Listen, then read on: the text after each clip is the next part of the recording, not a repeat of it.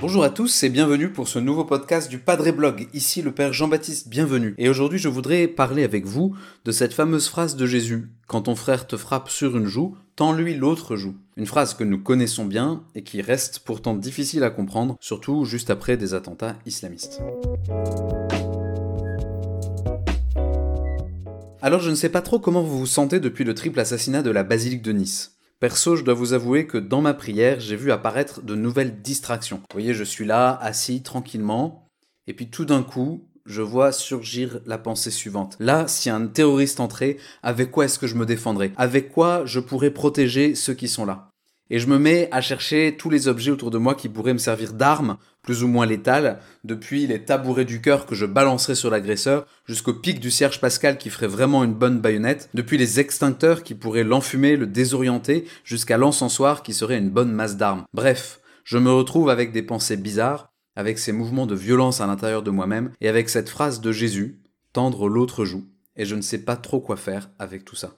Comment assumer la violence qui monte en nous quand on est agressé Comment se préparer au mieux à répondre à la violence? Que signifie au fond cet appel à la non-violence de Jésus? Est-ce qu'on peut dire que Jésus était un non-violent à la manière de Nelson Mandela ou de Martin Luther King? Pour répondre à toutes ces questions, je vous propose d'abord deux événements de la vie de Jésus qui sont, il me semble, vraiment significatifs. Le premier, c'est la furie du Seigneur au temple de Jérusalem, quand il voit que la maison de son Père est remplie de vendeurs et de changeurs. Saint Jean nous raconte dans l'Évangile. Se faisant un fouet de cordes, il les chassa tous du temple, et les brebis, et les bœufs. Il répandit la monnaie des changeurs, il renversa leur table, et aux vendeurs de colombes il dit Enlevez cela d'ici, ne faites pas de la maison de mon père une maison de commerce. C'est quand même, il faut le dire, une scène que je trouve délicieuse. Il faut imaginer le bazar que ça a dû être. Je ne sais pas si vous avez déjà vu un troupeau de brebis en panique. Ajoutez aux brebis qui bêlent en courant les bœufs désorientés qui meuglent à la mort. Et en dessous des sabots, les pièces d'or, les pièces d'argent qui tombent, qui roulent par terre, qui chutent dans les égouts, et les changeurs qui essayent de rattraper leurs biens et qui se font piétiner par les bêtes. Quel beau bazar ça a dû être. Quelle belle colère, quelle belle énergie. C'est beau, je trouve, vraiment, de voir le Fils de Dieu faire quelque chose de bien, avec un sentiment encombrant comme la colère. Quelque chose de bien parce qu'il reste maître de ce qui se passe dans son cœur, parce qu'il reste capable de faire une différence entre les personnes. Il y a les changeurs qui sont les pires, et ils ont tout perdu puisqu'une fois que l'argent sans odeur a roulé par terre, on ne sait plus à qui il est. Puis il y a les marchands de brebis et de bœufs qui s'adressaient aux plus fortunés des pèlerins et qui sont pris dans la cohue, mais eux ils pourront retrouver leurs bêtes. Et puis il y avait ces marchands qui vendaient les colombes, et les colombes c'était pour les plus pauvres d'entre les pèlerins. Eh bien ces marchands, eux aussi, devaient être des personnes simples.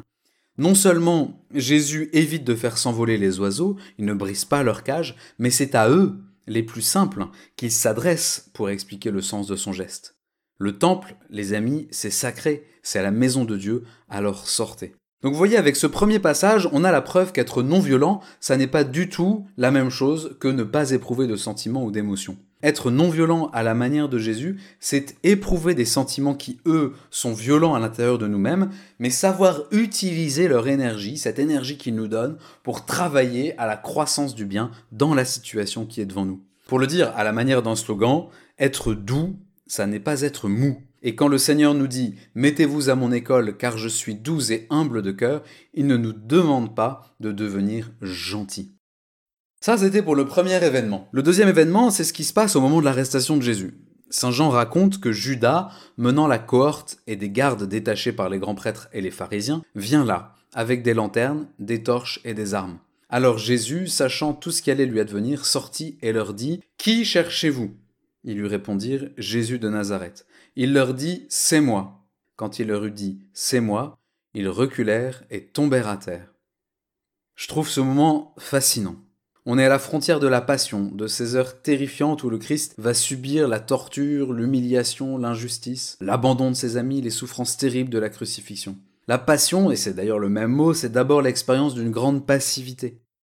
Les éléments se déchaînent sur un pauvre être humain, sur le Fils de Dieu fait chair. Eh bien, au moment même où on l'arrête, même s'il ne résiste pas avec la violence des hommes, Jésus montre bien que c'est lui qui se livre, plutôt que les gardes qui le saisissent. Et quand il dit c'est moi, tout le monde tombe par terre tellement ces mots et la manière dont ils sont dits dégagent puissance et énergie. D'ailleurs, le texte grec joue avec les mots. Le c'est moi traduit l'expression grecque egoémie, qui est en fait une allusion à la manifestation toute puissante de Dieu sur le mont Sinaï au temps de Moïse et des Hébreux. Vous savez, cette grande, grande, grande théophanie qui a bouleversé tout ce peuple.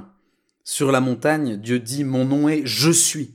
C'est moi. Je suis celui qui est. Bref, l'arrestation de Jésus, c'est tout sauf une scène de passivité, sans pour autant devenir une scène de violence. Jésus se livre tout en manifestant qui il est, et les gardes qui le lient savent parfaitement que la toute-puissance de cet homme aurait pu les détruire. Ils en ont fait l'expérience, et c'est certainement avec stupeur et tremblement qu'ils le conduisent jusqu'à la maison du grand prêtre.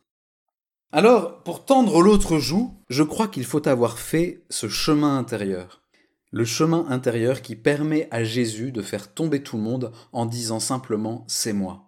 Tendre l'autre joue, ça n'est jamais un aveu de faiblesse. C'est tout au contraire la démonstration d'une force intérieure qu'on choisit de maîtriser et de ne pas employer pour la violence ou pour détruire les ennemis. On pourrait faire un malheur, mais on ne le fait pas. Un prêtre éducateur en cité proposait l'exégèse suivante. Quand j'ai reçu un coup de poing d'un côté, et que je me relève pour tendre l'autre joue, en passant d'un côté à l'autre, en passant de la droite à la gauche, mon adversaire est obligé de me regarder dans les yeux. En tout cas, moi je le regarde. Et dans mon regard, il comprend bien qu'il y a en moi tout ce qu'il faut pour surenchérir. Et même pour mettre un terme à cette affaire par un surcroît de violence. Mais je veux lui faire comprendre qu'un autre chemin est possible. Alors, la question suivante nous est posée, à nous, catholiques français en 2020. Après le triple assassinat de Nice, que s'est-il passé au fond de mon cœur? Et là, deux possibilités. Première possibilité, j'ai éprouvé des sentiments qui m'ont agité en profondeur, et alors, qu'ai-je fait de ces émotions? Comment ai-je employé l'énergie qui s'est déployée en moi? Qu'est-ce que ça a changé concrètement dans ma vie, dans mon engagement local? Et puis une deuxième possibilité, il se peut qu'au paradis de l'instantané où nous vivons, l'actualité du reconfinement qui arrivait le lendemain ait vite chassé l'émotion de Nice. Il se peut, en fait, que nous n'ayons rien fait des événements de Nice. Au royaume du direct, une nouvelle émotion chasse la précédente, il n'y a pas de hiérarchie entre les événements, et nous courons un grand risque de ne jamais rien faire de ce que nous vivons. La phrase de Jésus tendre l'autre joue nous exhorte en fait à gagner de la profondeur. C'est une invitation à trouver des moyens concrets pour que la résonance en nous des événements importants de l'actualité soit le commencement de quelque chose de nouveau, d'un élan, d'un mouvement libre et volontaire que nous puissions encourager, poursuivre et achever. Je me demande souvent, en réalité, ce qui se passerait si un terroriste débarquait dans mon église pendant la messe. Bon, avec le reconfinement, le risque a bien diminué qu'un tel événement arrive. Mais, quand même, je me demande s'il y aurait des gens pour réagir, pour se précipiter à plusieurs sur lui, pour le neutraliser, ou si chacun d'entre nous, et peut-être moi en premier, on chercherait d'abord à sauver sa peau. Je me demande surtout si, à cause de l'effet de sidération, nous resterions figés complètement passifs devant cette irruption de violence. En y réfléchissant un peu, je crois que si la sidération l'emportait, ça serait la démonstration éclatante que nous n'avons rien su faire des différents avertissements qu'ont été les attentats des années passées. On est sidéré quand on n'a rien anticipé, et on n'anticipe rien quand par manque de profondeur, par anesthésie médiatique, par paresse intellectuelle, on laisse passer les occasions de faire grandir en soi et chez les autres la force qui est celle du Christ, une puissance qui sait assumer la colère, qui sait l'employer à bon escient, sans naïveté et sans superficialité. En fait, que ce soit par certaines homélies ou dans les stéréotypes que véhiculent les médias, il y a une manière de se référer aux paroles de Jésus qui contribue à cette anesthésie générale dans laquelle nous nous trouvons. On peut dire oui, bien sûr, que Jésus prône la non-violence. On peut dire qu'il faut tendre l'autre joue, on peut inviter à pardonner ses ennemis. Mais si ces discours ne nous aident en rien à faire quelque chose des émotions qui nous traversent, en particulier la colère et la tristesse. Si nous ne savons pas incarner la parole du Seigneur à l'intérieur de l'épaisseur de l'humain, des tripes, des sentiments, avec toutes leurs ambiguïtés, alors nous parlons en vain et nos références à l'évangile font mentir Jésus. Lui, il était puissant dans ses œuvres, mordant dans son verbe, hospitalier à toutes les émotions du cœur et aussi les plus encombrantes. Il nous a montré comment les vivre et comment en vivre pour devenir comme lui doux, humble et miséricordieux, sans être pour autant le gentil, barbu, babacool, légèrement efféminé qu'on essaye parfois de nous vendre. Selon moi, le meilleur exemple de cet équilibre, récemment, c'est le père Hamel. Tout le monde se souvient de ce vieux prêtre de 86 ans qui a été assassiné dans son église à Saint-Étienne-du-Rouvray. 2016. C'était il y a 4 ans. C'était la première fois depuis la Révolution française qu'en France un prêtre était tué dans son église. Et au moment où Jacques Hamel tombe sous les premiers coups de couteau de son bourreau, et souvenons-nous, il en a reçu 18 des coups de couteau, le vieux prêtre, de toutes ses forces, essaye de repousser son assaillant en lui envoyant des coups de pied, et il criait Va-t'en Satan, va-t'en Satan. Alors, oui, il est mort. Mais s'il avait pu, il aurait empêché le terroriste de le tuer. Il est mort, mais pas dans la passivité d'une brebis qu'on égorge. Il est mort en homme libre, il est mort en prêtre, en dénonçant le mal et en résistant à son invasion. Alors pour chacun d'entre nous, tendre l'autre joue, c'est un chemin de crête.